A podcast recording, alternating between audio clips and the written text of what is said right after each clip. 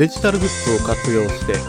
日常を便利で快適に過ごせるように何か一つでもプラスになる情報をお届けしたい。そんな思いでシステムエンジニアが IT 講師として日本全国を駆け巡っているデジタル教室です。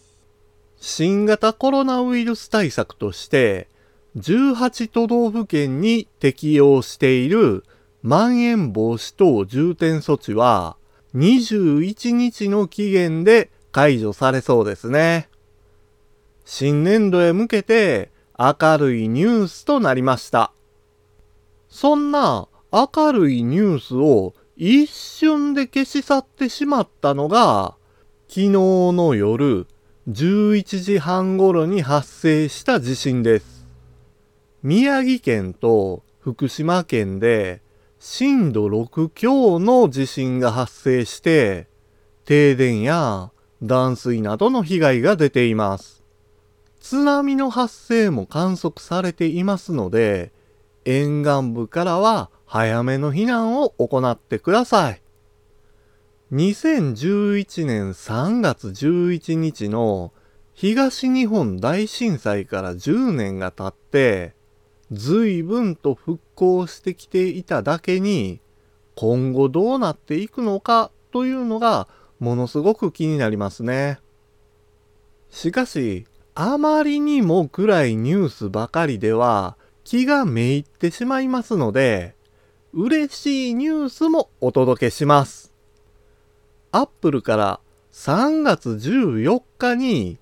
iOS15.4 と iPadOS15.4 がリリースされました。OS がアップデートされると、不具合が解消されたり、便利な機能が追加されたりするんですけれども、何がどう変わっているのか知っておきたい人も多いでしょう。そこで今回は、リリースされた iOS15.4 についてお話ししましょう。iPhone の OS となるのが iOS です。3月14日に最新の iOS15.4 がリリースされ、Face ID を利用している人にとって待望の機能が実装されました。そうです。マスクを着用したまま、Face ID でロックを解除できるようになったんです。今までは Apple Watch と組み合わせるか、ロックを解除するためにマスクを外すことになっていたんですけれども、これからは Apple Watch と組み合わせることなく、マスクを着用したまま Face ID でロックを解除できます。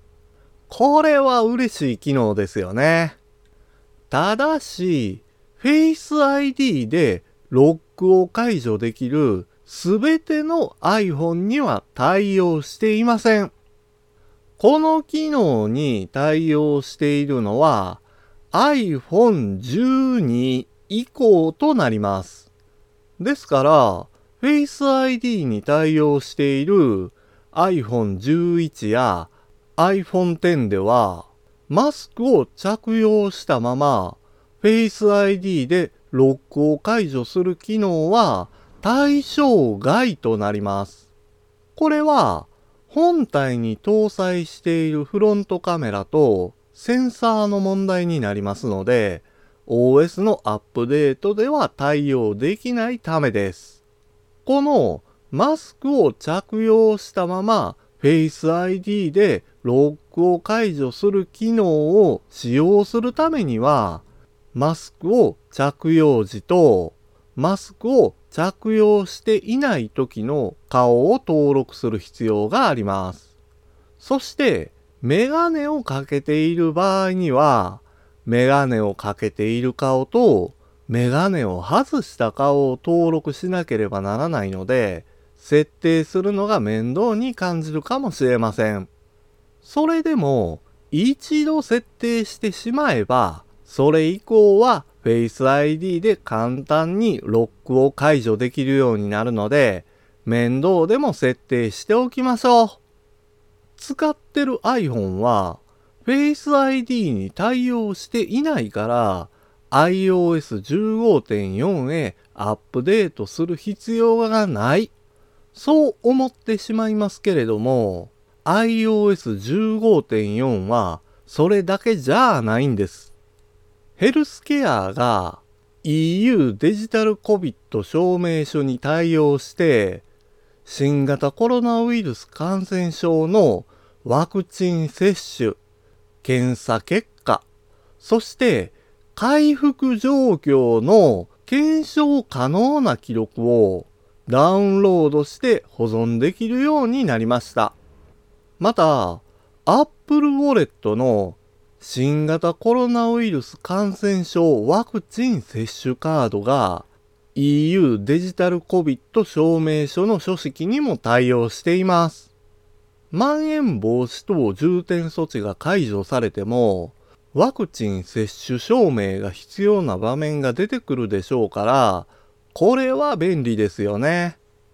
この2つが iOS15.4 の大きなポイントとなりますが、他にもアップデートされている部分があります。設定で保存済みのパスワードに自分用のメモを追加できるようになりました。パスワードを忘れてしまっても思い出せるヒントをメモとして追加できるのは便利ですよね。また、設定で iCloud のカスタムメールドメインも管理できるようにもなっています。そして、緊急 SOS の設定では、すべてのユーザーを対象に長押しして通報というのを使用するように変更されました。今までの5回押して通報というのは緊急 SOS 設定のオプションとして今後も利用することができます。iPhone XS、iPhone XR、iPhone 11以降では、オフラインの間も Siri が日付と時刻の情報を応答してくれます。また、絵文字キーボードで顔の表情や手のジェスチャー、調度品など新しい絵文字を使用可能になりました。さらに握手の絵文字でそれぞれの手に別々のスキントーンを選択できるようにもなっています。FaceTime ではシェアプレイのセッションを対応アプリから直接開始することも可能になります。サファリのウェブページ翻訳機能ではイタリア語と反対字の中国語に対応し、ポッドキャストアプリではエピソードフィルターが追加されて再生済み、未再生、保存済み、ダウンロード済みのエピソードを絞り込むことができます。iPhone 13 Pro と iPhone 13 Pro Max の超広角カメラを使用して小さなものを見やすくできる拡大鏡のクローズアップ機能も搭載されています。もちろん機能の追加だけではなく、今まで頭を悩ませていた不具合も解消されます。キーボードで入力した数字の間にピリオドが挿入されてしまう問題とか、写真とビデオが iCloud 写真ライブラリーに同期されない問題。ブックアプリ内で画面の読み上げのアクセシビリティ機能が予期せず終了する問題。